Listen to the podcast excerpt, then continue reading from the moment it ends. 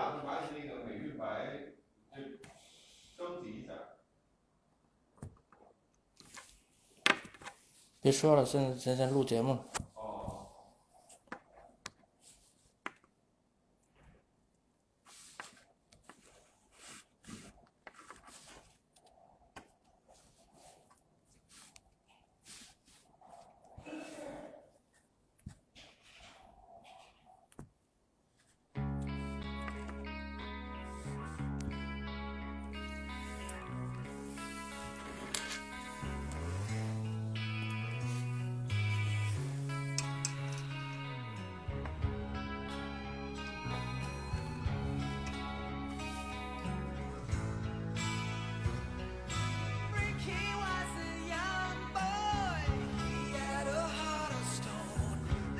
Dancing.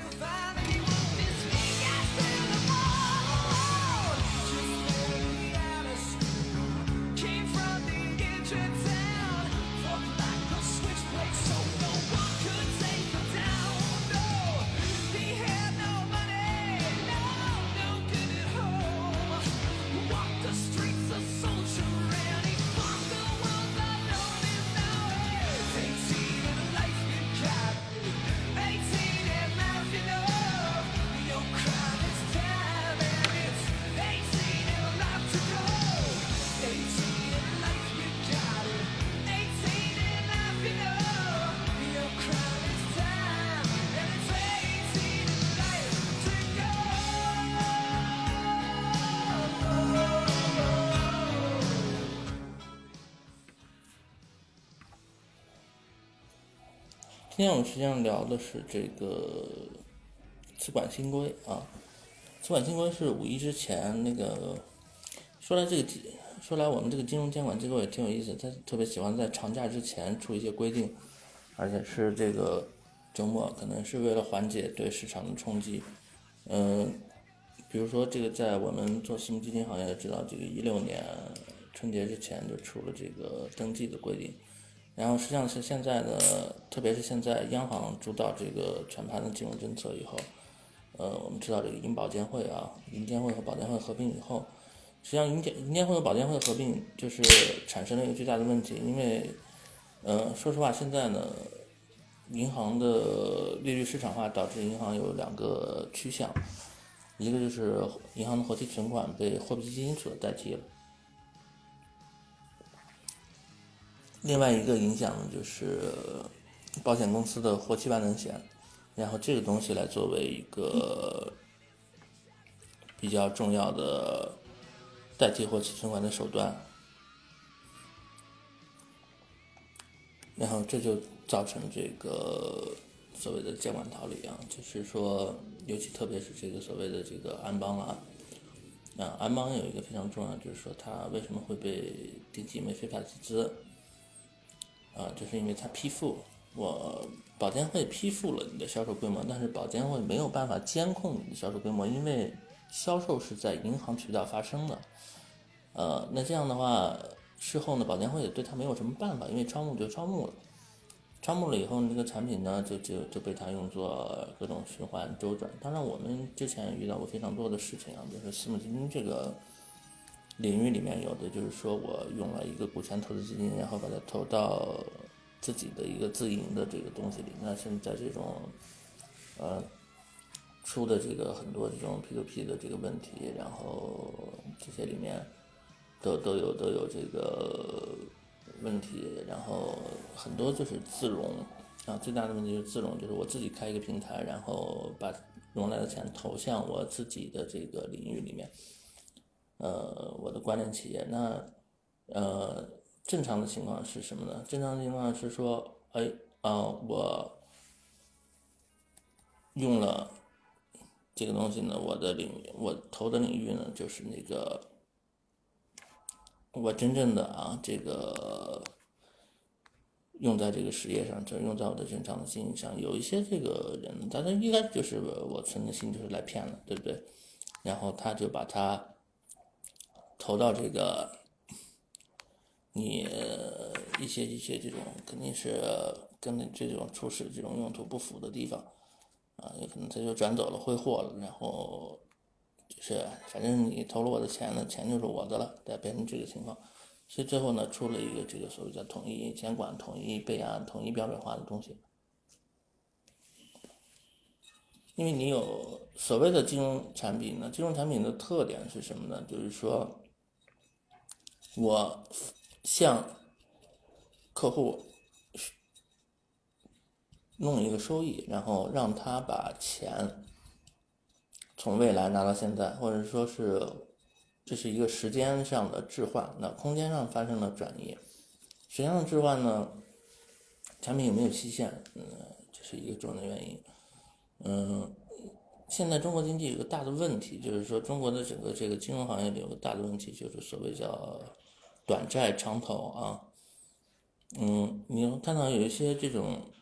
非常有意思的现象，就是非常大的企业，比如说这个最近又有一个新的，就是昨天出来这个新闻，很大的一个集团，浙江的这个顿安。啊，它有三百四百五十亿的这个到期债务的问题，它无法兑付啊。包括之前齐心也是一样的，因为它借钱的这个周期都很短。为什么出现这个情况呢？然后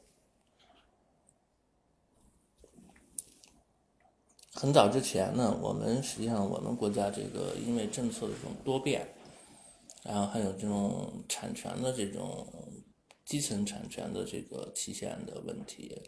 而且环境的变化，社会变化特别快，所以大家对这个未来的不确定性是非常高的，所以它要求在时间上会有一些确定性的东西。那大家是习惯买短期理财，习惯呃做短线，或者说是呃走找一些这种短的债务。这都是有对大家对流动性的要求是非常高的。那不论无论是这个散户也好，无论是机构也好，大家都是最迫切的东西就是流动性。那考虑的时候是流动性好不好，这是一个重要的东西。那所有的人都是短期行为，这是一个信用体系不成熟，或者说是底层这个抵押品的产权的确定性不足导致的一个重要的原因。所以这个资管新规呢，结果产生了一个特别有意思的现象，就是在这个过去，我们说有这个所谓叫啊，有一个这个所谓的这个有趣的东西，叫什么东西呢？叫呃分分级基金啊，分级基金在最早推出来的时候是实际上是一个相当好的工具，但是在一五年一一六年这个情况大量的下折，然后。导致这个有一些不能适应这个风险合规要求的投资人呢，他受到了剧烈的损失，因为他根本不了解这个东西，他只是知道这个有杠杆，但是不知道它的杠杆是会放大的，特别是这个分级基金的所谓的 B 类或者进取类的这个份额，然后他有一些的这个重大的损失，那他就跑到这个什么地方呢？跑到证监会去拉横幅。呃，就导致这个很有意思的，就一六年出了一个规定啊，就是要有合格投资者。为什么分级基金这么受欢迎呢？大家在涨的趋势里想要上杠杆，上杠杆呃有两种方式，一种是就是说我们去做股指期货啊，呃，另外一种呢做融资融券啊，这两个都是要有这个所谓叫五十万资产规模的要求的。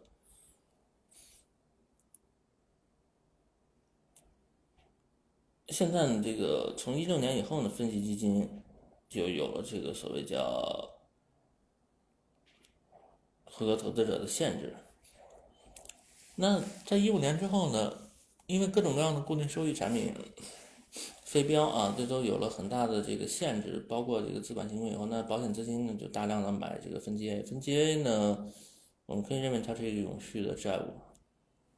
永续债务，永续债。期限是无限长的，然后呢，谁来付他的这个债务利息呢？就是 B 类的人持有者来付，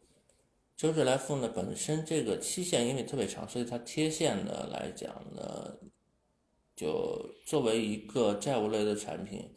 它必须要制造一个现金流。这现金流什么是？就是所谓叫定期折算，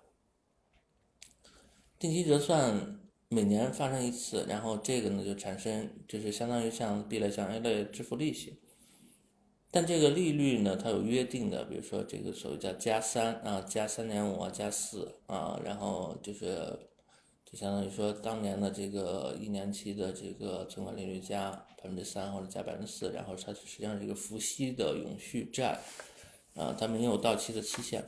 但由于这个资管新规出来以后呢，强行规定它这个二零二零年要不得存续了啊。然后就产生了一个很有意思的现象，就是说，本来我预期你是可能我无限期的本金都拿不回来，然后呢，结果现在一下子搞得说我两年以后本金就可以拿回来了，那整个这个贴现的模式或者说定价的模式就发生了变化。我们看到五一节五一假期之后的两天里呢，这个呃分级基金的 A 类份额都在大涨，普遍都在大涨，因为它的日常波动很小啊。所以这个深成指 A 啊幺五零零二二，还有这个幺五零幺七五，这个所谓叫恒生的这个 H 股指数啊的这个 A 类份额，呃，它都涨了，第一天涨百分之三点几啊，第二天涨百分之三百分之六啊，然后这就是一个大的修正。啊，这这个也发生在我去年我们投资的一个案例里面啊。当时这个呃，我们曾经的之前的产品投资了这个买了这个新茶的债，啊，它实际上是中间有一个可回收的条款，也就是说中间你可以选择一起一次，然后把你的本金拿回来。嗯，但是当时市场预期呢，这个债呢可能还回收这个还本的能力不是太行，所以它发生了一个暴跌。呃，可能从大概九十多块钱啊跌到这个七十多，嗯，我们持有的这个东西呢，呃，我们当时根据这个煤炭市场的这个整体这么一个情况呢，认为它的这个还债能力还是有保证的，因为它现金流在不断的改善，所以当时我们买了很多这个清查的这个债。嗯，结果到了这个一七年底呢，它一下子这个就回售权可以行使了，因为我们成本很低，大概七十多块钱。它一下子按一百块回收，我们的这个这有一个产品，啊，就净值一下增加了百分之三十多。现在这个永续的 A 类的情况呢，跟现在这跟当时的情况有一点有点类似啊，就是说这个呃预期突然发生了重大的变化，它的九期发生了也发生重大的变化，那可能说一个累积的时间价值，因为它长期的这个折价啊，然后。呃，长期的低于面值，呃，类似现象发生在也发生在过去这个封闭式基金的情况下啊，因为人对未来的不确定性，嗯，造成这个资产的一个贴现，然后突然这个不确定性消失了，那它的定价就要修复，呃，这就造成这个 A 类和这个之前封闭式基金一样，它的折价突然消失了。但现在说，我们现在说，现在还能不能参与呢？可能就要存疑了，因为这个折价的慢慢缓慢消失呢，要根据这个市场的这个进度来安排。大部分的这个分级的产品设计呢，是一种复杂的这个永续的付息利率这样，呃，然后这个固收里面，因为保险资金现在可买的固收太少了啊，债债券啊，什么这些这些东西呢，那高息的高收益这个东西很少了。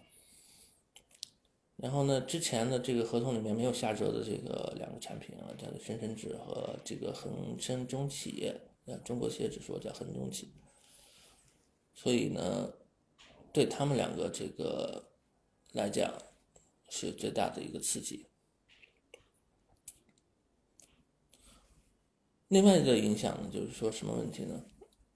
我们可以看到，整个这个统一监管以后呢，留了一个巨大的口子。就是其实现在分析呢是什么东西？ABS 啊，所以这个资产支持证券，呃，资产支持证券的这个东西呢，就是说它过去是一个非标准化的债权，那现在可能大家想通过这个非标准化的债权，呃，这样来把它标准化，通过 ABS 这个方式去把它标准化，呃，ABS 其实就是举一个不。比较简单的例子来讲，就是我怎么去发一个 ABS 呢？我们其实每个人都可以做发一个 ABS。我们发 ABS 怎么发呢？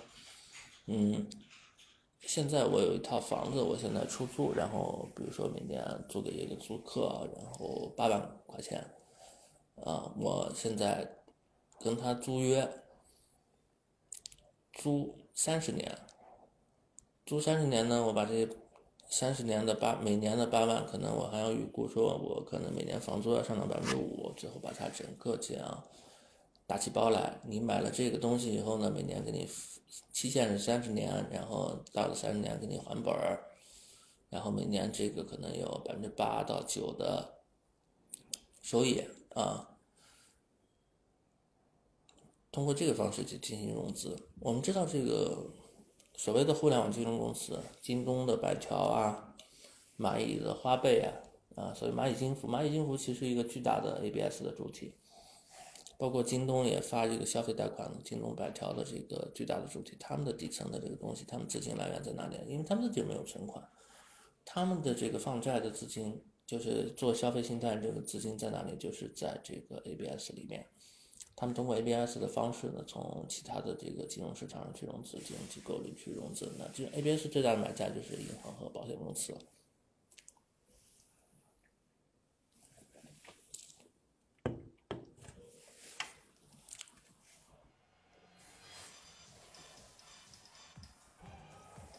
另外一个大的影响，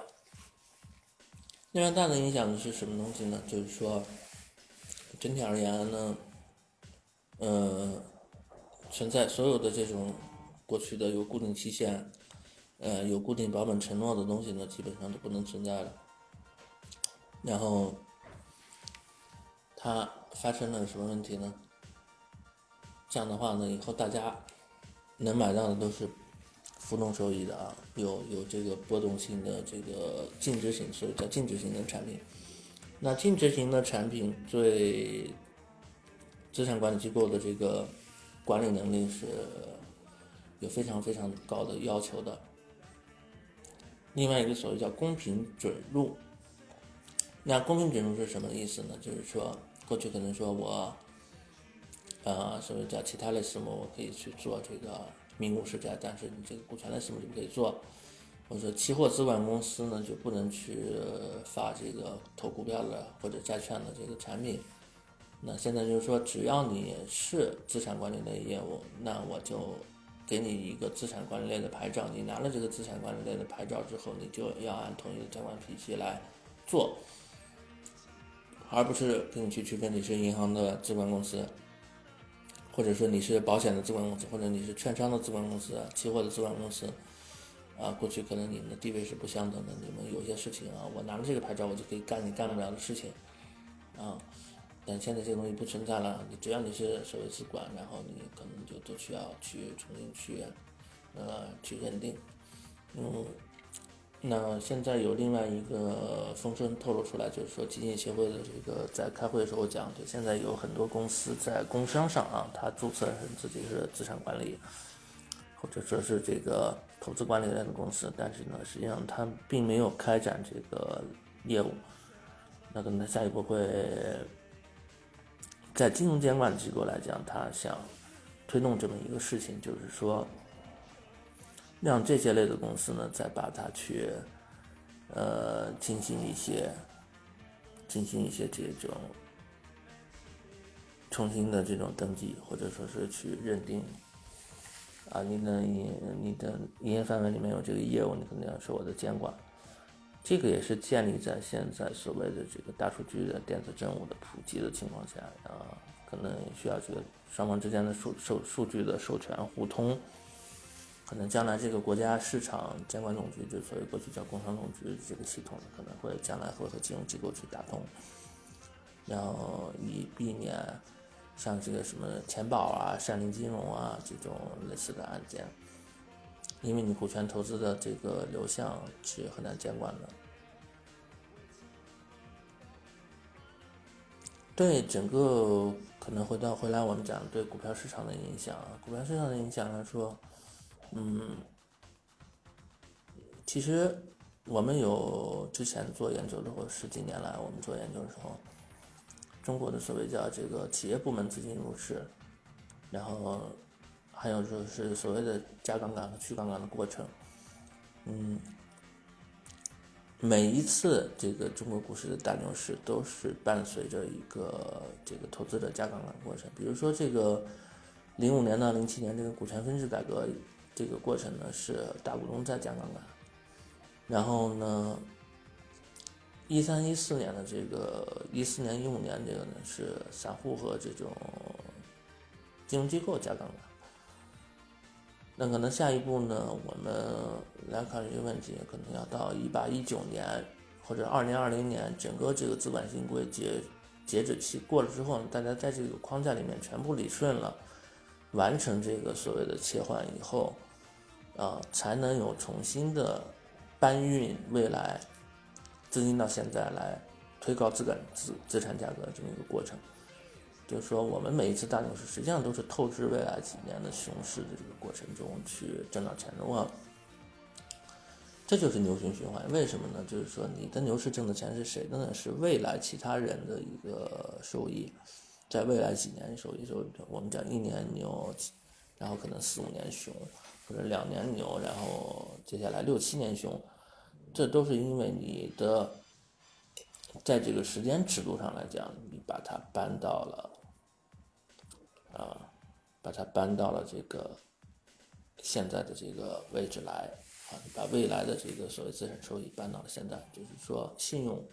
实际上是说你能不能把未来的这个收益挪到现在所用，然后带来高速发展。中国经济在这个一九七八年以后的高速发展，其实有很大的原因，就是说大家原来说钱从哪里来？然后说，我实际上是来讲，我把未来的钱拿到现在，把别人的钱拿到现在来花，那这就是金融市场存在的这么一个意义。投资的过程就是说我人投资做得好不好，其实就是心理学上有一个讲叫延迟满足，你能不能把现有的这个所谓的限制跟你的这个人的。只看眼前，只看明天，只看下一秒的这个追求这种及时刺激的这种心理去要求要有及时反馈的这个心理去把它克服掉，然后通过各种各样的积累自己的知识去实现一个对未来的判断，这才是投资的本源。如果你没有这个能力，你只会按照这几种自己的情绪或者说是直觉去做一些决策的话，可能一个专业的这种管理机构。它有一系列的体系和知识和框架去约束自己，要为长期考虑，为未来考虑。这样的话，可能要比这个所谓的客户自己去自己个人去做一些不明智的决策要好很多。这也是这个金融服务这个行业啊所能够存在的意义。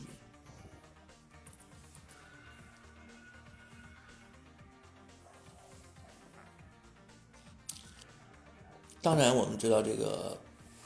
短期来讲啊，就是到这个二零二零年这个截止期限为止啊，这个靴所谓的资本新规靴子落地以后呢，嗯，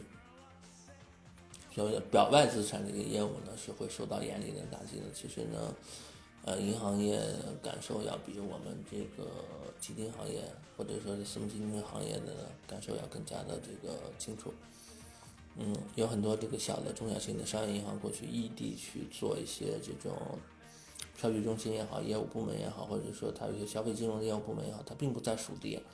它而是说你设在北京有一个中心，或者上海有一个中心，现在可能都被这个整个这个银保监会去清理了，啊，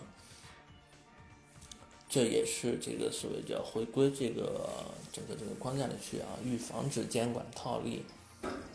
保证这个所谓的业务公平的这么一个一系列的这样的工作的这么一个必然的结果。嗯，但对整体这个投资者参与者来讲啊，呃，短期来看是活水是没有了，资金的面是肯定会下去啊，然后整个市场的信用还是在这个坍缩的过程当中啊。我们全之前从一一五年开始，我们已经预计到这个情况了，一六年开始已经预计到情况，一直在按照我们的框架走，呃，整个这个所谓的我们过去看到的一些。行为模式啊，这个参与者行为模式可能都会发生一些大的变化，包括这个机构的博弈，包括这个客户的一些行为。呃，整体来讲呢，嗯，委外化、外包化，或者说是这个专业的服务化可能会更多。嗯，通道业务是被严打的，那很多小的机构它就面临生存危机。呃，所谓的金融去产能，那过去可能说我是阿猫阿狗都可以说自己是这个金融行业的，但可能这个以后就会严格定义啊，让金融行业的可能整体的一个利润水平或者说是薪酬水平都会下来，这是一个必然的影响。嗯，因为所有的这个这种过去几年的放松的刺激啊，都会到了还债的时候了。其实我们还是很希望有这种永续的产品或者长期的产品的，因为真正能够与你一个稳定的制度或者说是市场参与者的预期来讲，你的存续期越长。那么大家对你的这个是建立在你对你的这个信心和这个支持上面的，就我们会看到有一些这种很有意思的东西，比如说市政债券啊，像威尼斯啊，像这个所谓的荷兰的一些城市，他们有这种长达几百年的这种永续的这种融资的渠道，嗯，然后我们看到有些集团其实它也是发了永续债的，比如说恒大或者是海航，它有些永续的债务，然后。如果你要真的投资这个公司呢，他你当然希望他或者投资这个组织，你当然希望他能够呃世世代代年年都经营业绩特别好，繁荣下去。这是一种相互之间的信心的作用。如果大家都没有信心，那我可能恨不得去开发一个呃三个小时的理财，或者说是这种所有的债务都是短期的啊，短期债务，而且确信确定性特别差的话，那。我们就会看到现金贷那种情况啊，年化的利率可能在百分，名义上在百分之三十啊，那可能，呃，实际的利率可能年化在百分之一百多啊，各种这种什么套路贷，啊，这种现象都会少很多，因为整体上来讲，通道会标准化，然后这种各种各样的这种，呃，整体的这种呃债务结构，或者说是说。可能会以后会增加一个 ABS 的这种交易的市场，这是新的一个固收的渠道，能够把这种传统意义上的这种非标业务，能够把它嵌套在里面。嗯，然后接下来呢，可能有通过这种清理的过程中，这个分节类的这种像这种重新定价，只是开始，以后大家会慢慢的会发现越来越多的资产的价格会发生，因为这个预期的变化会发生一个重大的改变。整个市场的定价的估值逻辑，包括对这种股票的这种估值的定价逻辑，都会发生一个大的改变。嗯，现在我其实我们这个过程当中已经持续了很久，从一八年年初到现在啊，整个第一季度，包括延伸到现在二季度过去一个多月了，然后这个过程也没有结束。呃，如果真的要观察说什么时候市场能够说有新的这个普遍的往上的这么一个涨的情况呢？可能还需要再进一步的缩量，然后市场的去收敛，它的波动性会结束。嗯，当然我们可以看一个指标，就是所谓叫这个中证流通的日成交额，它可能在呃三千亿、四千亿以下啊，三千多亿这个情况啊，以现在这个存量资金的水平来看，这样的话，这个时间可能是我们去考虑更多的分析的情况。嗯。另外呢，可以大家可以关注我们的公司的公众号啊，叫博策远略。然后呢，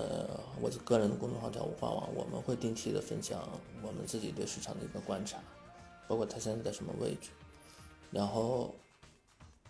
我的公众号呢，有时候也会推送一些，就是说关于我们的一些情况的分析。好，今天的内容大概就是这些，谢谢大家。